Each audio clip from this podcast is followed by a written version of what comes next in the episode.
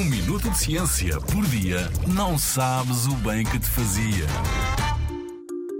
O que se faz aos medicamentos fora do prazo? Os medicamentos, tal como a maioria dos alimentos, também têm um prazo de validade, ou seja, um tempo ideal em que podem ser armazenados e consumidos.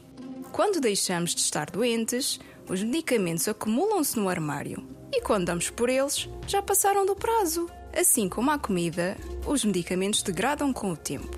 A degradação pode alterar o efeito do medicamento no nosso corpo ou causar efeitos negativos para a saúde. O que fazemos então? Deitamos na sanita? Deitar os medicamentos na sanita pode contaminar os rios e os animais que lá vivem. Então deitamos no lixo?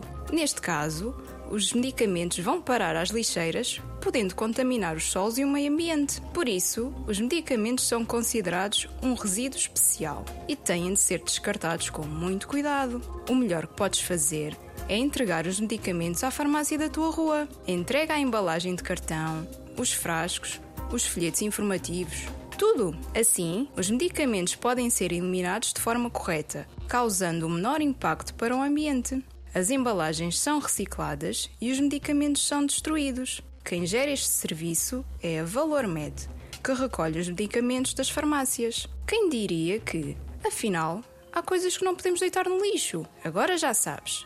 Os medicamentos que compras na farmácia voltam para a farmácia.